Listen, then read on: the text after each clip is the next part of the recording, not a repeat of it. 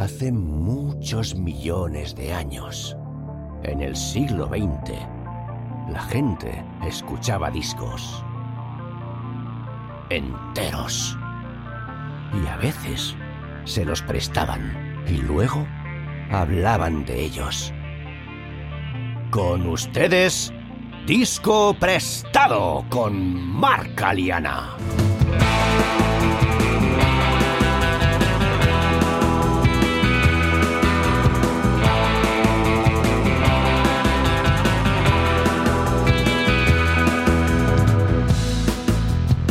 Muy buenas, bienvenidos y bienvenidas a Disco Prestado. Este es el tercero de los cuatro episodios en los que el teclista y productor musical Quique Serrano y yo charlaremos sobre Selling England by the Pound, de Genesis. Como de costumbre, si no habéis escuchado las dos partes anteriores, os recomiendo que empecéis por ahí.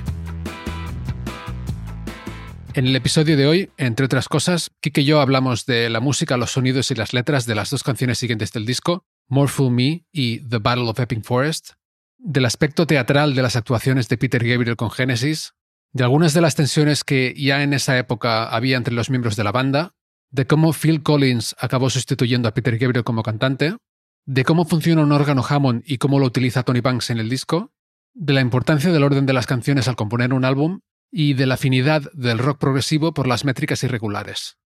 Y por el camino nos encontramos con David Bowie, Deep Purple, Porcupine Tree, la cinta de casete y Robin Hood, entre otros. Así pues, sin más preámbulo, Quique Serrano nos presta Selling England by the Pound. Can you tell me where my country lies? Said the to his true love's eyes. It lies with me, cried the queen of maybe. Seguimos con el disco y nos vamos a la última canción de la primera cara, porque esto era en vinilo, More Fool Me, que significa qué tonto soy.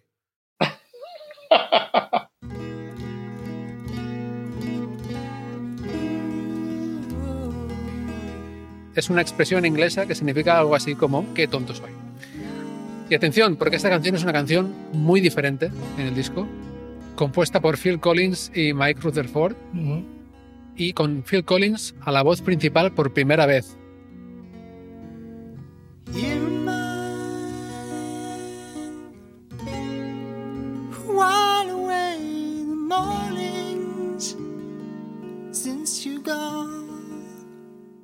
Un presagio, quizá. Podría ser, ¿eh? Aquí, aquí hay muchas tensiones ya, ¿eh? Lo que hemos hablado antes al principio, queridísimo Mark, que habían ya, pasaban cosas, ¿eh? Habían cosas un poco fuera de, ya un poco que no, empezaban a pintar mal. Hmm. Hay que decir en favor de Phil Collins, en el sentido de no pintarlo como alguien que estaba ahí confabulando y tal, que según explican los propios Genesis, cuando se fue Peter Gabriel, se quedaron a cuadros y realmente no, no se lo esperaban y estuvieron buscando cantante durante un tiempo, pero no encontraron a nadie. Entonces, Phil Collins parece ser que mm, dijo, bueno, pues podría cantar yo, pero en plan por necesidad un poco. O sea, esto es lo que cuentan, ¿no? Pero sí como presagio un poquillo, ¿no? Porque además es que esta canción es muy diferente en estilo y también la letra es muy diferente. Es una letra mucho más popera, mucho más de me rompiste el corazón, ¿no? Hablando explícitamente de amor. O sea, es muy, muy diferente. Sí, señor. Básicamente sobre un tipo que le habla a una novia que le ha dejado, ¿no? Y él, yo entiendo que él la echa de menos, pero ella está bien sin él. Claro. Y él está dispuesto a volver en cualquier momento, claro. ¿no? Él mantiene la esperanza, sí, a ser correspondido, por así decirlo. Sí, exacto. Entonces, eh, qué tonto soy, ¿no? Sí, sí. And you'd and giving me something I don't need. And you know I'd always hold you and keep you warm. Oh, more fool me. Oh. ¿Qué te parece? Bien, es, es- para mí es como un descanso, porque venimos de, dilo tú, de, de Fifth of Fifth, que es densa de la Cuyons, ¿no? Lo digo en plan absolutamente positivo, ¿eh? obra maestra. Y es como una especie de, de válvula de descompresión, yo creo, ¿sabes? Y aquí se nota mucho, esto sí que lo, he leído, ¿no? Está buscando información también un poquito, Tony Banks lo dijo en una entrevista que en realidad canciones como esta son las que querían hacer realmente más que él mismo, él propiamente, el resto de compañeros de Genesis. Canciones más cortas y un poco más fáciles. Son canciones cortitas y tal que el resto de la banda querían que fuera un poco el, el formato así en general para los discos de Genesis, pero estaban el maestro Hackett y el propio Banks, que eran mucho más de desparrame musical total, ¿no?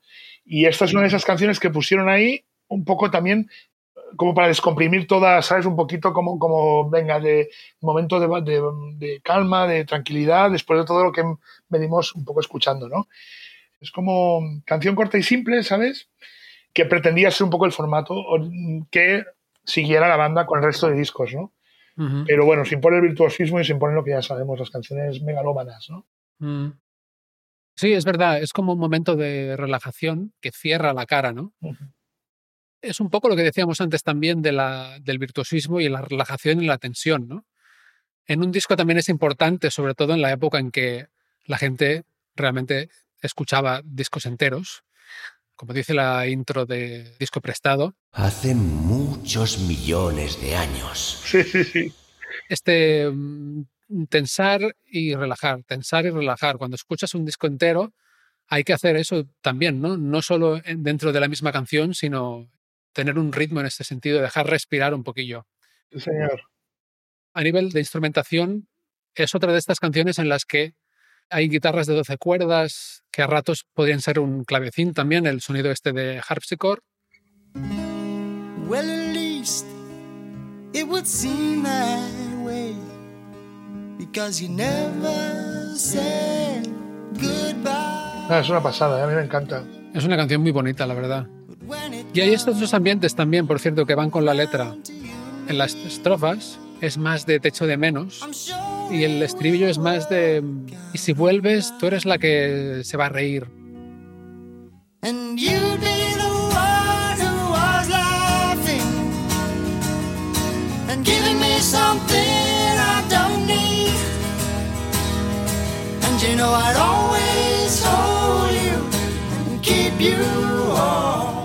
Coge más energía, ¿no? Como que, ah, como un poco de despecho, ¿no? De, pero luego al final acaba siendo positivo, como que él siempre está dispuesto. Claro, claro, sí.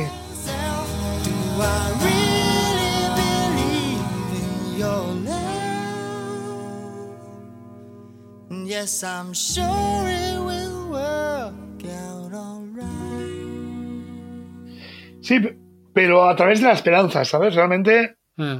bueno, lo que he detectado y lo que he podido leer y tal, un poco la clave, según parece, es como que él mantiene la esperanza de ser correspondido, aunque realmente lo que tú decías muy bien, la nena está muy bien sola y a su rollo, ¿sabes? Sí, No, pero parece que ella va y vuelve. Ah, vale, ella va y vuelve, eso vale. Sí, sí. Porque empieza diciendo que se ha ido y tal. Vale, no tenía mis apuntes esto. Es lo que entiendo yo. ¿no? Entonces él siempre se queda. Por eso dice que tonto soy, ¿no? Porque siempre la acepta de vuelta, ¿no? Ah, vale, vale. Pues entonces, ¿ves? Esa es la diferencia. Tú puedes llegar mucho más al, al de la cuestión, querido amigo. Yo me quedo en lo, superficial. Esta es mi interpretación, ¿eh? En cualquier caso también, no sé. Ah, no, bien, bien. ¿Tú sabes si Phil Collins ha seguido tocando esta canción en solitario? Yo diría que no, pero tampoco te lo puedo prometer, ¿eh? No se convierte en un clásico, ¿no? Digamos, igual. Que va. Mm. Y aparte que, que, me da la impresión ¿eh? de que es un poco... Queda como, como desdibujada en el álbum, ¿eh? Es creo que pasa muy desapercibida.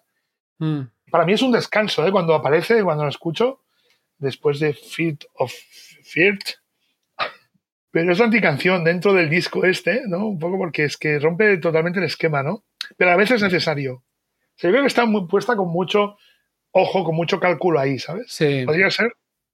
Sí, y aparte, claro, es que en la primera cara tenemos una canción épica con muchas partes, luego una canción más popera, más de estrofa estribillo y un estribillo cantable.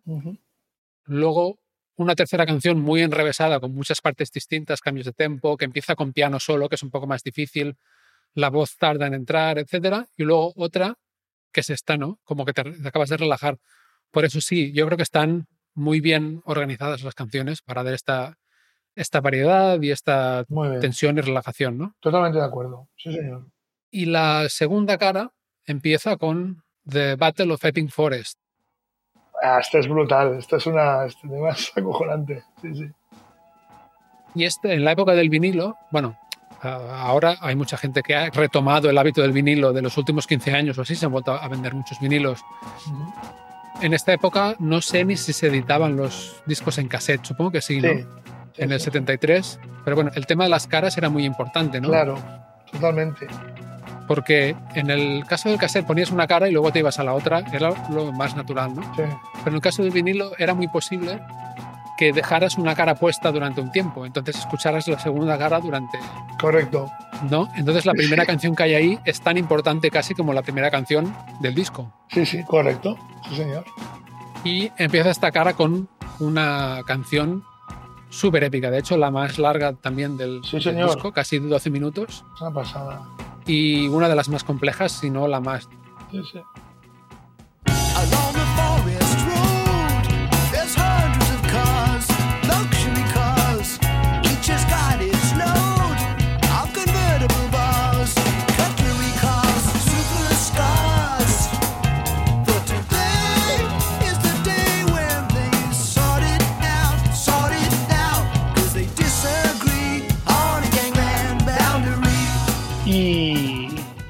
Bueno, y aquí sí nos tienes que hablar más del. Bueno, todo el significado ahora lo comentamos, pero que Uf, mucha letra, ¿eh? es un- Hay mucha, mucha letra en esta canción. De hecho, era una queja que tenía la banda. Esto explicado por ellos mismos también.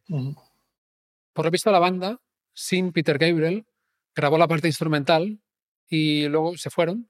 Estaban muy contentos con los arreglos, con que ay, aquí hay un poco de esto, un poco de lo otro, aquí entra tal, aquí sale Ah, la guitarra, no sé qué. Y luego entró Peter eh, Gabriel solo, sin los demás, con su, vivo. con su letra de mm, 10 páginas, seguramente. de testamento de multimillonario, ¿no? Y, Y exacto.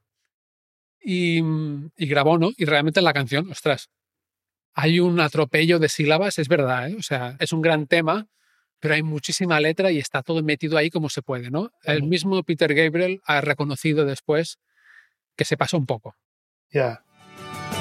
All began when I went on a tour hoping to find some furniture. Followed a sign saying beautiful chest. Led to a lady who showed me a best. She was taken by surprise when I quickly closed my eyes. So she ran. Por lo visto, bueno, en esa época no regrababan cosas. Mm, Esto lo decía Phil Collins también. La dejamos así porque en esa época no regrabábamos nada. O sea, ibas, lo grababas y luego era lo que había, ¿no? Claro.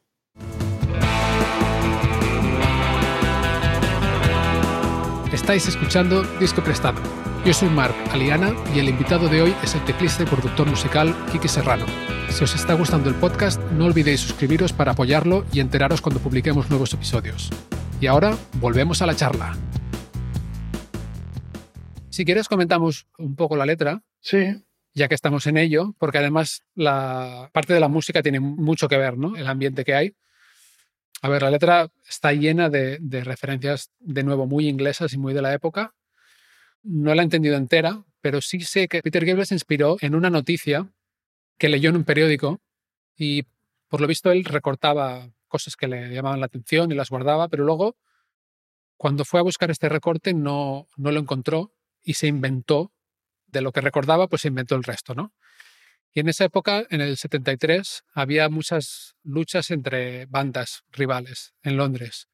Y sobre esto va, con mucho humor, ¿no? sí, exacto. Es una coña, sí, sí. Epping Forest es un bosque que está en las afueras de Londres. Y bueno, pues en la canción dos bandas rivales luchan por parte de un territorio.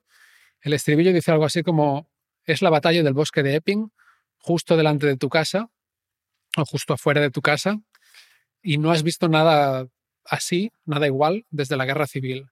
Sí. La letra es, eh, incluye diálogos y personajes, ¿no? Y va narrando esta batalla con humor, juegos de palabras, como por ejemplo, en lugar de Robin Hood, dice Robin Hood.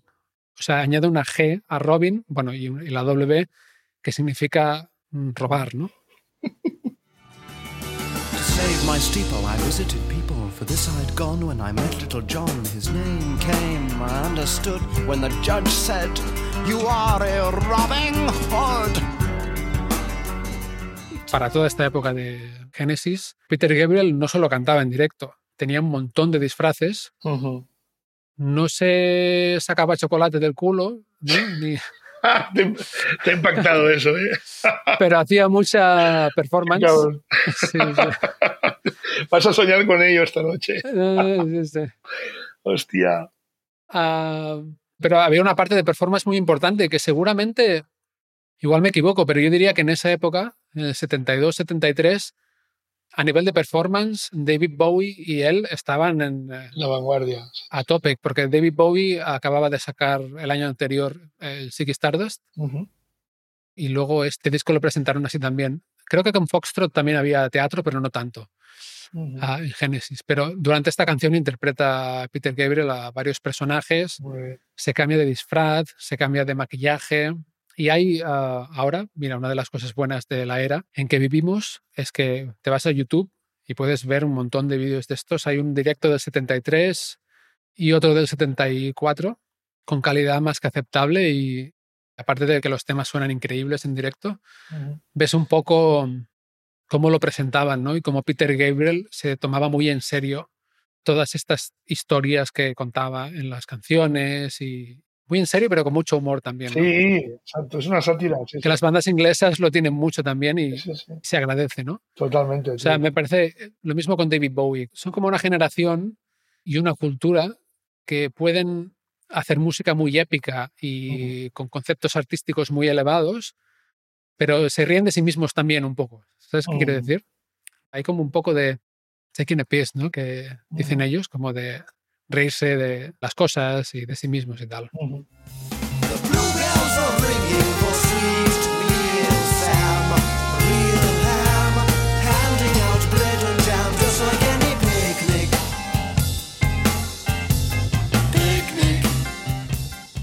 Es curiosísima esta canción. A mí es que me, además, es que es una sátira en toda regla y a mí me, me produce gracia escucharla porque me, me evoca cachondeo, risas. Estas peleas eran muy frecuentes en aquel momento, ¿sabes? Pero había hostias, ¿no? Pero en cambio los medios de comunicación siempre lo trataban como una cosa épica, no sé cómo decirte, ¿no? Como si fueran riñas realmente de un nivel de tal y eran peleas entre matones ahí por, por nada. Y un poco, pues, Gabriel se chotea de eso, ¿no? Hace un poco de... Pero se chotea de eso para remarcar todavía más, si cabe, la decadencia de la sociedad inglesa en aquel momento, ¿no? Y de la propia Inglaterra en, sí, ¿no? Es un poco más de Mm, ahondar en la, mm. ¿sabes? Ahondar en la herida, creo yo, ¿no? No lo había conectado esto, pero puede ser. Sí, sí, bueno, yo por lo que he podido, los apuntes que tengo y tal, y, y Mm. que leí de varios sitios, ¿no? O sea, que un poco era una cosa habitual que, que en los medios siempre magnificaban y tal, no sé qué, pe- pero, o sea, como una cosa casi una- un evento histórico, como si era un evento histórico, ¿no?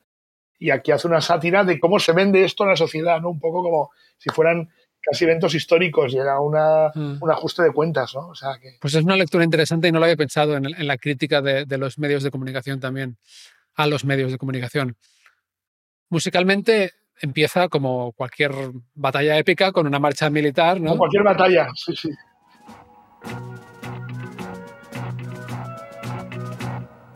Rollo Muñeira,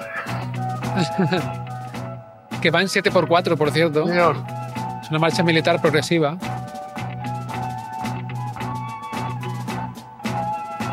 No entiendo mucho de marchas militares, pero 7x4 parece una elección Sí, sí. interesante. Entonces, ah, para la gente que no lo sepa, antes hemos hablado del 4x4, ¿no? Sí, sí, sí.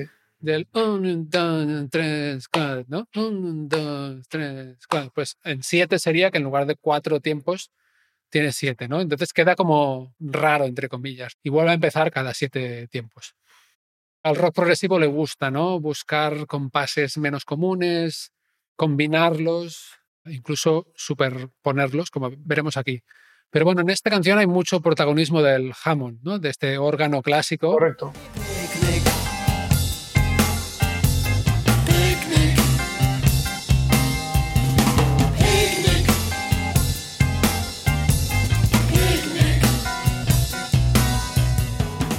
Y esto eran Hammonds de verdad, antes de que se emularan digitalmente. Sí, sí, sí. sí, ¿Qué sí. te parece que podrías contarnos de los sonidos de Hammond que hay en el disco? Que a diferencia de otros estilos, en el rock, por ejemplo, bueno, luego en el, en el hard rock y, y tal se utilizan de otra manera, se utilizan de otra manera. Y aquí son como muy, muy secos, no utilizan distorsiones ni nada, el sonido es muy natural del propio Hammond. del mecanismo electromagnético que procede con el, el cabinet, el altavoz, ¿eh?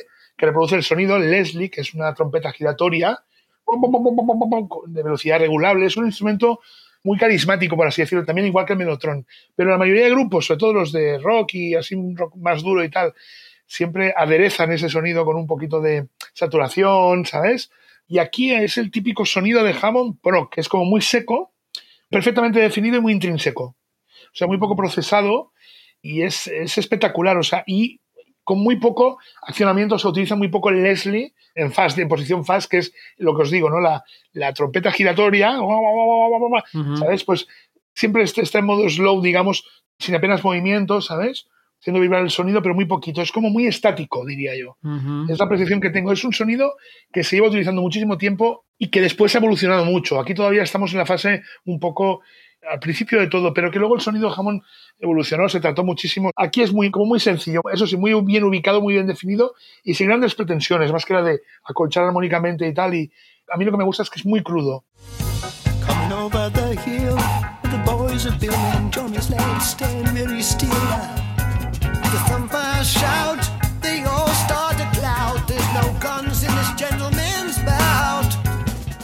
Es muy real, muy fiel al original, sin procesar demasiado y con la intención de eso, mostrar mucho la armonía, pero muy, muy de estar en su sitio ahí, poco debajo de todo.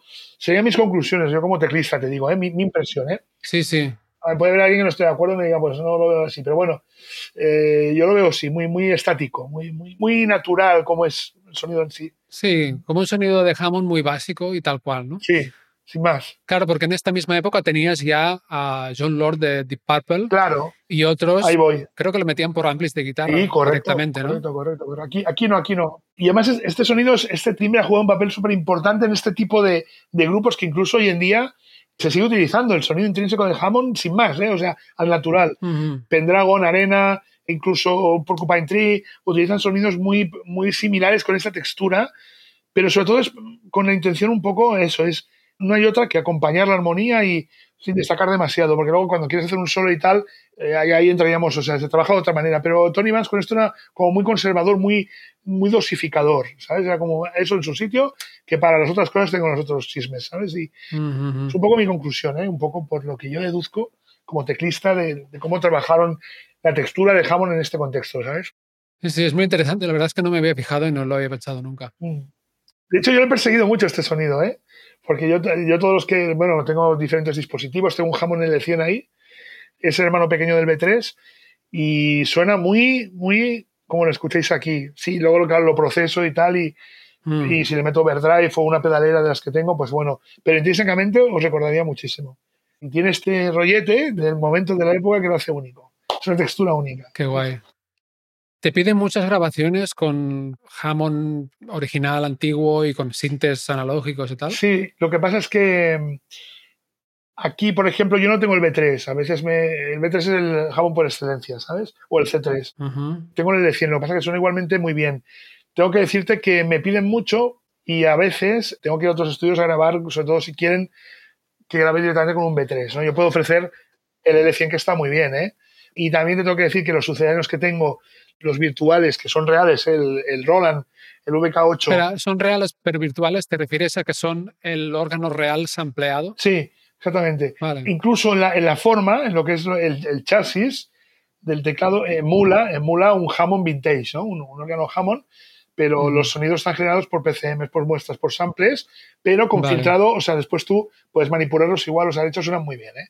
De hecho, en algunos discos me ha pasado que, que joder, que quiero un B3 aquí, vale, tal, y sí, sí, y digo, oye, no tengo B3, pero mira, escucha esto, y hostia, pues me parece un B3. Yo lo digo, ¿eh? No, yo voy muy de cara, no digo, no te voy a dar gato sí. por liebre, pero yo digo, oye, pero escúchalo, porque sobre todo si estás muy acostumbrado a trabajar con Hammond, ya sabes cómo procesar el sonido. Y aparte a mí, por ejemplo, a mí me gusta más guarrote, ¿eh? yo sí que invento overdrive, tengo un poco alma de guitarrista en este aspecto, ¿no? Ya me conoces. ¿sí? y le, lo, lo, guarreo hablando en plata un poco, ¿sabes? Para que tenga esta esencia un poco más mmm, gamberrita, ¿sabes? Pero los sucedáneos que tengo eh, trabajan súper bien. Si están bien tratados, ¿eh? Pero intrínsecamente el sonido es el que escucháis aquí, uh -huh. en la canción, ¿eh? Muy interesante. Sobre la estructura de la canción y sobre las métricas que comentábamos que en el, en el rock progresivo se estilan los cambios de métrica, uh -huh. me gusta mucho En el estribillo, la parte de The Battle of Epping Forest, ¿no?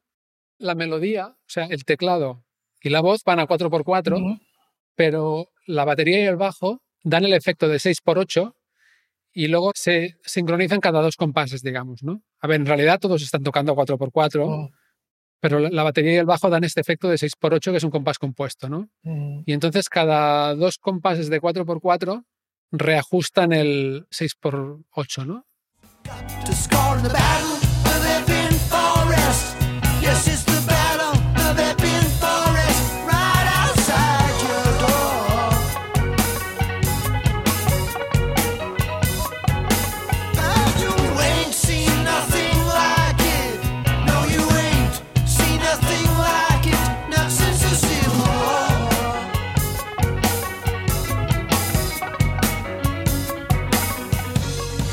Bueno, es que, claro, te digo la verdad, ¿eh? No, no, no quiero ir de. No me lo he puesto a analizar nunca tanto. Es que lo- yo veo un 4x4 desplazado todo el tiempo, ¿sabes? Ah, vale, vale. Lo puedes oír de las dos formas, Sí, eh, claro. sí, Sí, sí. sí. Yo veo un 4x4 desplazado todo el tiempo, ¿sabes? Pero seguramente porque para mí es mucho más fácil de pensarlo así. Todos mis temas eh, de mis discos, no es por hacer propaganda, ¿eh? pero que están completamente repletos de amalgamas, yo no las pienso como tal. Lo pienso cuatro y lo desplazo, absolutamente todo. No sé si me explico, no. Claro, sí, sí, y- sí, ya, ya te entiendo. De hecho, lo, lo puedes, yo ahora lo estaba pensando Sí. y, la, y la puedo escuchar en, en mi cabeza también así, ¿no? claro. Se puede pensar en 4x4, pero la puedes sentir en 6x8 también. Yo creo, yo creo que era la idea que tenían por cómo acentúan el bajo y la batería. Sí, sí, sí, correcto. No, Pero no, bueno, es- hay una super, al menos, si no superposición, como mínimo un desplazamiento, que sí es muy típico del rock progresivo. sí, tanto. Sí, sí. Y luego ha habido bandas que han enrevesado eso muchísimo, ¿no? Hay un poco de matemática aquí, Sí. desde un aspecto un poco intelectual también de la, de la música y de la métrica, ¿no? Sí, sí, sí, sí.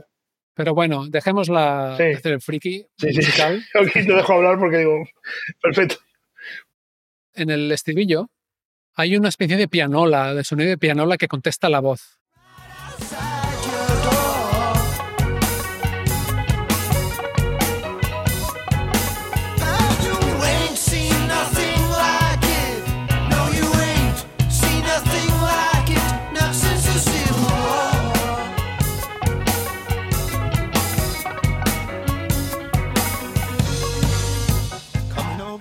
Me suena como de, de oeste americano un poco, Sí. ¿no? Como de piano desafinado del salón. Y a mí incluso rollo jamaicano me recuerda. Mm, Es súper curioso.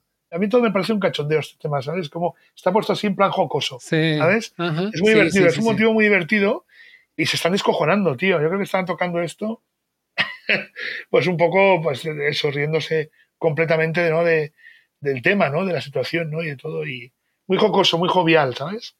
Eso es una pianola, bueno, sí, la típico de, de ragtime, ¿no? Pianola de bar, así un poco. Piano vertical sin la tapa, ¿sabes? Le abres la tapa y, Mm. y consigues este efecto. Además, suele estar bastante. No está afinado, perfectamente afinado, pues, justamente para que tenga esta onda honky tonk, ¿sabes? Un poco. Pero está súper bien. Está súper bien logrado. Sí, sí. Que en esta época debía de ser una pianola de verdad, ¿no? Al uso, sí, sí, tanto. Sí, sí, sí. Total, total. Y mira, pero suena muy bien. Tengo aquí un Yamaha CP80 de la época también, que tiene un sonido muy similar, ¿sabes? Muy similar. Ahora están, este mismo preset está en todos los sintes, ¿sabes? Pero como tal no encuentras una. Bueno, sí puedes encontrar una pianola, pero es difícil, ¿no te creas tú que. Sí, sí. Hablando de sintes, este es el primer disco en el que Tony Banks utilizó un sinte, creo.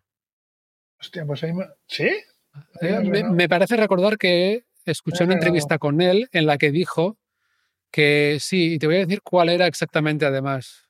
Ah, que hasta entonces era, bueno, el Hammond, el piano, el, Ajá. el Mellotron y tal. am, un ARC Pro Soloist. Ah, sí, me.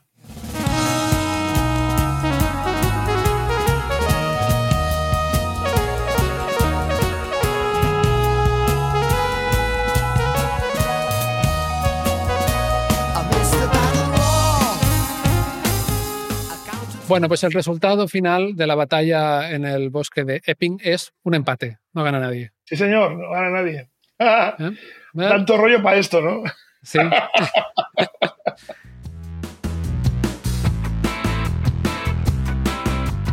Y hasta aquí el tercero de los cuatro episodios de Disco Prestado que dedicaremos a Selling England by the Pound. Quiero daros las gracias a todos los que habéis estado reseñando y recomendando el podcast. Valorarlo y reseñarlo en las plataformas ayuda muchísimo a que otra gente lo descubra. También podéis seguir arroba disco prestado podcast en Instagram, Facebook y YouTube o mandar vuestros comentarios a discoprestado.proton.me. Tenéis los enlaces en la descripción del episodio. Y eso es todo. Volveremos el próximo jueves con la cuarta parte de la charla que tuve con Quique Serrano. Hasta entonces, muchas gracias, salud y buena música.